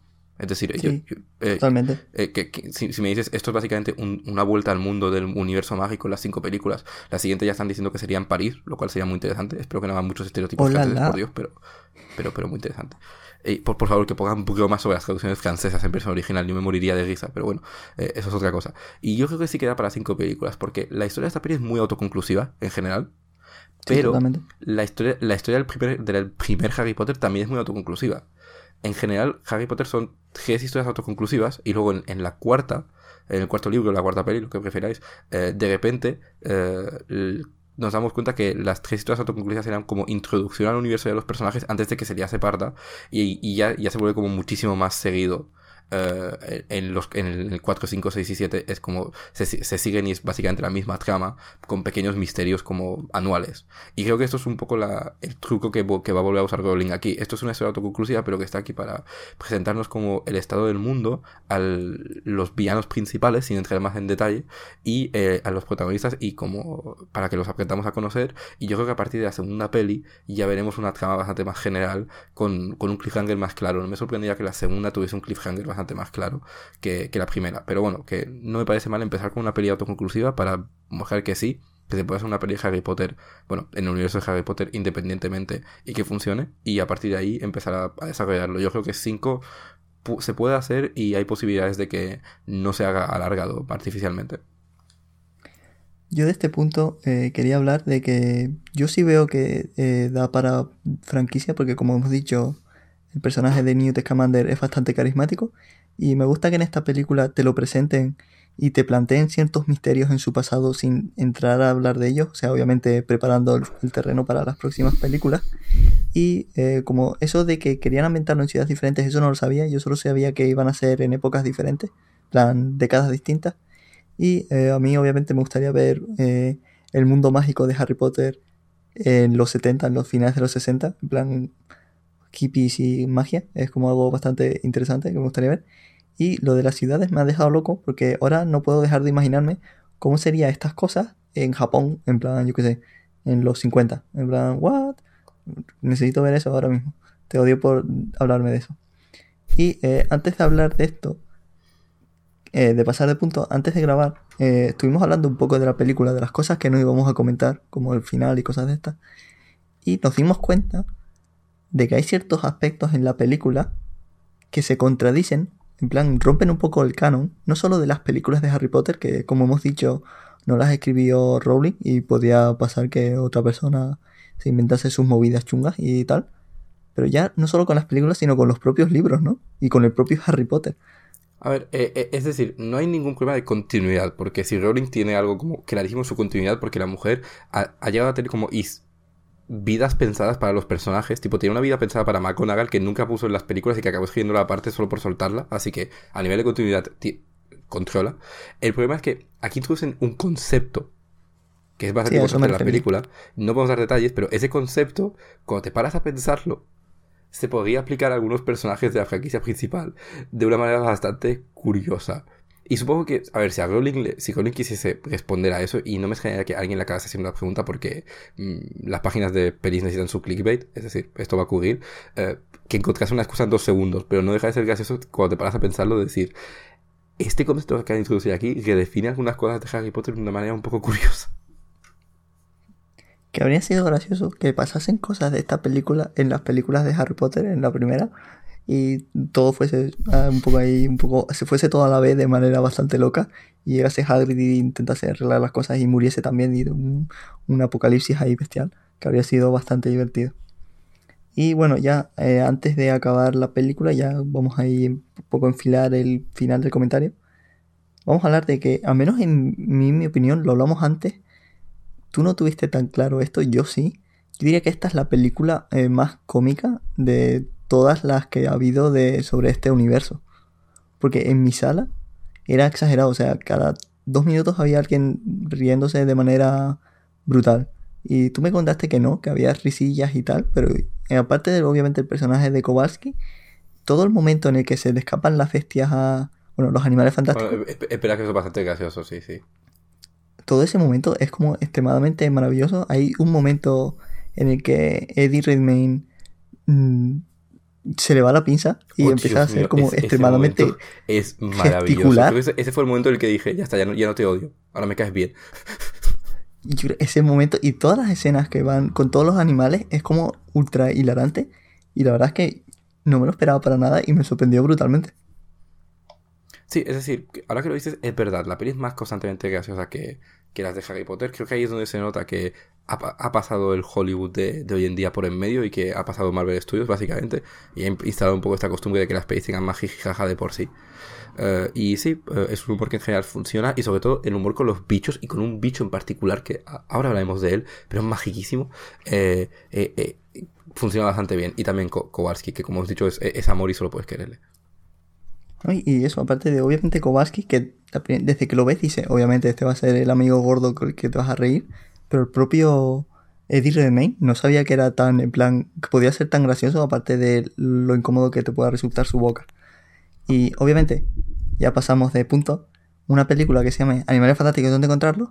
Hay que hablar de los animales fantásticos. Lo tenemos aquí en el guion puesto Bichos Cool, y ahora vamos a hablar de ellos. Pero antes de hablar de ellos en concreto, Hablamos en su momento, bueno, hace dos semanas, cuando hablamos de la peli de Doctor Extraño, que en efectos especiales era un poco el Valhalla o Shambhala mm, ahora mismo, en plan como es, es la película de efectos especiales. En esta peli también hay efectos especiales que están bien, o sea, cumplen la nota, pero en ciertos momentos tú notas ahí que están un poco rancios y que te lo imaginas en cinco años volver a ver esta película y igualmente te llevas la mano a la palma tan fuerte que probablemente te untas el cráneo. ¿No te parece, Dina? Básicamente, voy, a decir lo que pasa con esta película. Los bichos están muy bien. Es decir, la película se llama Animales Fantásticos, Loren. ¿Y dónde encontrarlo? Gracias. Y, eh, y, y los animales fantásticos funcionan. Es decir, están muy bien, que como hemos dicho, hay escenas en las que te introducen a cada bicho que, que, se aprovechan súper bien. Y yo, de hecho, no pensaba que la peli se fuera a centrar tanto en los bichos como lo hace, así que al final no, no te miente en, su título. Eh, pero uh, que yo creo que están bien hechos, están bien aprovechados, tienen escenazas. La escena en la que se desata Eddie Redmayne con los dos bichos es una cosa increíblemente maravillosa. Pero el, el único aspecto negativo es que hay tanto CG, porque son todos CG los bichos, lo cual es lógico, Obviamente. entender que esto va a envejecer fatal. Y si queréis saber cuánto va a envejecer esto, poneos Harry Potter 1 y trata la escena del troll ahora. mirad, mirad lo mal que queda ese troll, hoy en día lo mal que ha envejecido e, e, ese troll, que yo me acuerdo de, de flipar con el troll, ¿vale? En el cine. Mirarlo ahora, mirad lo asqueroso que es, que parece sacar un juego de PlayStation 2, y luego sabréis cómo se verá esta peli de aquí 5 o 10 años. Básicamente. A mí, con los bichos, o sea, hay como, yo qué sé, 10 bichos o algo así, 10, 20. Hay un montón de bichos. Y son todos ultra cookies. Y todos los cookies funcionan. En plan, los veo bien y los veo aguantando bastante bien. Pero hay un bicho que te intentan meter así como es ultra majestuoso y ultra guay y es ultra importante y ultra maravilloso. Y ese es muy rancio. O sea, ya se ve mal ese. Y no entiendo por qué, si se supone que es el más importante y el más guay de todos. No entiendo por qué Frank, que se llama Frank, obviamente, se ve tan mal. No lo entiendo. Me quedé porque ya, ya, se ve relativamente mal, así que no me imagino un par de años. Porque, por ejemplo, tú que tienes que sentir la tercera peli de Harry Potter, yo creo que no se ve especialmente mejor que el hipogrifo de esa peli. Y esa peli tiene 10 años. No, no, se ve más o menos igual, ¿eh? Y es en plan, ¿por qué han hecho el bicho más importante tan mal? Y bueno, ya, dicho esto, vamos a hablar de los bichos en sí. Y aquí apunté el que cada uno elija sus dos preferidos y Dylan, te voy a dar la oportunidad de hablar primero para que hables de el, obviamente el mejor bicho de la galaxia. Así que Dylan, por favor, háblame de qué dos bichos preferidos tienes de esta película. vamos a empezar con el que Loren y yo tendremos, el que cogeremos juntos, me da. Eh, que es el, primer bicho que te introduce en la peli y el mejor bicho de la peli. Que he ido a buscar cómo se llama, se llama un, un Niffler en, inglés. Y es básicamente una especie de ornitorrinco raro, pero que tiene como una obsesión con mm, robar cosas valiosas. Y brillantes, especifican en la peli. Y como se, se, las puede poner en, como tiene una especie de bolsita lo canguro, que, que no se ve muy bien, pero que, que parece mágica, que parece infinita. Y, y se la puede poner y robar cosas. Y es como la cosa más cookie del universo. Y además es ultra gracioso. Hay una escena con él en la que hace como un intento de camuflaje.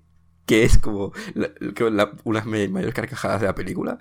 Y es, una cosa increíblemente maravillosa. Y yo quiero uno de esos bichos aunque no existan. El bicho este, el Niffler se llama, es la cosa más... O sea, nada más verlo. O sea, se le ve un segundo y dice Es la cosa más cookie carismática que ha dado una película de Harry Potter en la historia. Y luego es que el bicho, su función de ser un yonki de las cosas doradas y brillantes y tal, porque obviamente al principio están en un banco y obviamente en un banco el bicho ese se desata.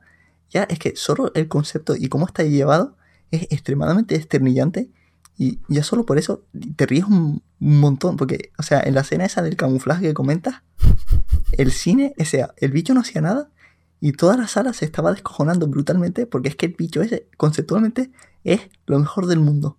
Y Dylan... Lo, que lo gracioso es que tú no piensas que puede dar para tanto a nivel cómico cuando títulos el concepto, pero la película lo aprovecha súper bien. Sí, porque básicamente el concepto es un ornitorrinco que, le, que roba cosas brillantes. Ya está. Pero en la peli está llevado al infinito y yo creo que básicamente esta peli es una excusa para poner en pantalla a ese bicho. Y espero que salgan las siguientes. O sea, si no salen las siguientes me sentiré extremadamente decepcionado. Necesitamos un universo cinematográfico de Niffler, por favor. Básicamente. Y ahora, dirán, ¿tu segundo bicho? Uh, pues a ver, mi segundo bicho, voy a escoger a otro bicho cookie, que es como una especie de plantita así como mm, no sé, no sé cómo decirlo, es como una especie de gama vaga planta que, viviente que vive en, eh, bueno, técnicamente vive dentro de la, de, la, maleta, pero, la, pero ante la mayoría de la peli eh, Newt la lleva como consigo en el bolsillo para calentarla, como hay como una excusa ahí random, y es como la cosa más cookie del mundo y es como, yo creo, una anticipación de lo que será ver a Baby Groot en, de aquí como cinco meses en, pantalla, que obviamente Baby Groot sea aún más carismático, pero esto es un, un buen primer aproximamiento y ya está. Yo he escogido los dos cookies porque son geniales. Sí, el bicho ese es como un ultra micro end del Señor de los Anillos, en plan una ramita chiquitita, que es extremadamente cookie. No habla, yo creo que si dijese algo en plan, una frase en plan chiquitita, sería como extremadamente el efecto Groot, pero no habla, así que se queda ahí un poco a medias. Es bastante cookie, bastante adorable. Tiene su importancia a nivel de trama, que es bastante sorprendente. Y a mí también me gusta. Y ahora voy a hablar yo de mis dos bichos. Y podría hablar obviamente del ornitorrinco yonki de las cosas brillantes, pero no. Voy a dejarlo un poco de lado, ya hemos hablado bastante de él. Es el mejor, es canon. Y los bichos que tengo que hablar yo son un rinoceronte barra hipopótamo cachondo. Que, oh, sí, maravilloso. causa el caos en Nueva York, porque obviamente necesita mantener relaciones sexuales, está en celo. Y es esa, esa escena en la que eh, Eddie Redmayne se desata, porque básicamente para atraparlo intenta ligar con él. Y es extremadamente hilarante todo lo que pasa. Y, de mientras hay una hipopótama en una esquina acojonada, perdida, en plan, por favor, no me hagas daño. que esa, esa escena es mágica a todos los niveles. ¿Y tienes algo que comentar del rinoceronte cachondo? Mm, bueno, solo comentar que es eso, que creo que está, e, mm, bueno, noté que está muy bien animado, porque hay una escena en la que corre sobre el hielo y como está súper bien animado como empieza a resbalarse y tal sobre el hielo, y muy bien. Y en general me reí mucho con ese bicho y con toda la escena que tiene que ver, que eh, creo que esa escena es la definición de por qué el combo Newt Kowalski es una cosa bastante maravillosa de, presenciar. Sí, porque al igual que el ornitorrinco, es un concepto que no debería funcionar tan bien pero lo hace y la verdad es que lo peta infinito. Y mi segundo bicho, fantástico, no es un bicho fantástico, pero es el mejor animal que ha salido en toda la película. Y es que en la peli, al principio, sale un pug, un carlino. Y yo casi me muero en el cine de felicidad viendo esa cosa, porque es, demasiado cookie y feo y horrible y maravilloso. Y, o sea, mi novia y yo somos muy fans, y cuando salió nos miramos ahí felizmente y casi pegamos saltos de, de alegría, en plan, ¡un pug! ¡un pug! Porque hay que decirlo, somos muy fan de esos perros. Para que no sepa, son los perros que tienen la cara arrugada en plan para allá atrás y hacen porque son de cerditos y son muy cookies. Y nosotros cuando vamos por la calle y vemos uno, eh, a veces los perseguimos, en plan, mm, seguimos a la gente que los esté paseando una par de calles porque somos muy fan de esos perros y queremos uno que se llama Maki, MacBook Pro, y que eso, que somos muy fan de los pugs y mola un montón. ¿Y dirán algo que comentar del pug? Mm, no, no, que pensé mucho en ti cuando lo vi. Me alegro de ver que, no fue para nada. Menos mal que no me spoilaste porque fue el momento más mágico de toda la película. o sea, mi nivel de, de, fantasía bastante bestial y maravillosa fue mayor en el momento de ver el Puck que en el momento de entrar en la maleta. Ay, vean, vean los Pugs. Es que son muy cookies, tío. Y dicho esto, yo creo que podríamos acabar ya el comentario. No tenemos nada más apuntado. Si se te ha ocurrido algo así que comentar, este es el momento. Bueno, pues simplemente decir eso, que es una peli muy recomendable, que eh, como ya he dicho, no os cambiará la vida, pero os lo pasáis muy bien y que yo como fan de Harry Potter me alegro de tener un, nuevo producto de calidad de Harry Potter, que ha sido un año bastante bueno, con, entre eso la obra de teatro, que a mí me gustó, aunque ha, dividido bastante más que esto, y que tengo muchas ganas de ver por dónde va esta franquicia, y eso es algo que, no pensaba decir hace un par de semanas, porque como he dicho, le tenía ganas muy ligeras, pero me era relativamente diferente, y ahora por ahora tienen mi atención para las, las siguientes pelis. Y bueno, ya que estamos acabando, pues yo incido bastante lo tuyo, sin ser fan de Harry Potter. Así que mm, tengo bastante interés en ver qué hacen con estas pelis. Porque como hemos dicho, no deja claro que va a ser una franquicia, pero no deja claro qué tipo de franquicia será. Y ese misterio yo creo que funciona a su favor y espero que no lo caguen y que el resto de películas estén a la altura. Y dicho esto, acabamos ya este octava edición de Mojo Verso eh, hemos sido yo, Lore Martín, dirán de algo. Algo. Nos vamos ya, eh, volvemos dentro de dos semanas con, esperemos, un programa dedicado a Rival, pero esa grabación puede que sea complicada, pero voy a forzarte a grabar ese programa, si no, pues ya veremos qué hacemos. Y la semana que viene vuelvo yo en Mojo Verso Sonoro. Empieza ya el, el, top 50 del año. Sonarán creo que 16 temas. Eh, sí, o 17, no sé, ya veré cuántos hago. Y eso. Nos tienes en Twitter, el Twitter del programa es arroba mojoverso, el mío es arroba lrnmg, el tuyo Dylan. Arroba venenofan. También nos tienes en Evox si nos quieres comentar, nos tienes en iTunes si no quieres hacer una valoración, te lo agradeceremos. Y eh, de aquí a que se, eh, se, publique este programa voy a crear un, un, un mail del programa que espero que sea arroba mojoverso, eh, espera, mojoverso. Espero que no haya ningún problema. Si hay algún problema, edito esta parte y añado el correo correcto. Así que si tienes alguna sugerencia para cosas que hacernos, pues nos tienes también por mail. Así que creo que ya he dicho todo. Así que nos vamos ya. Chaito, chaito. Adiós.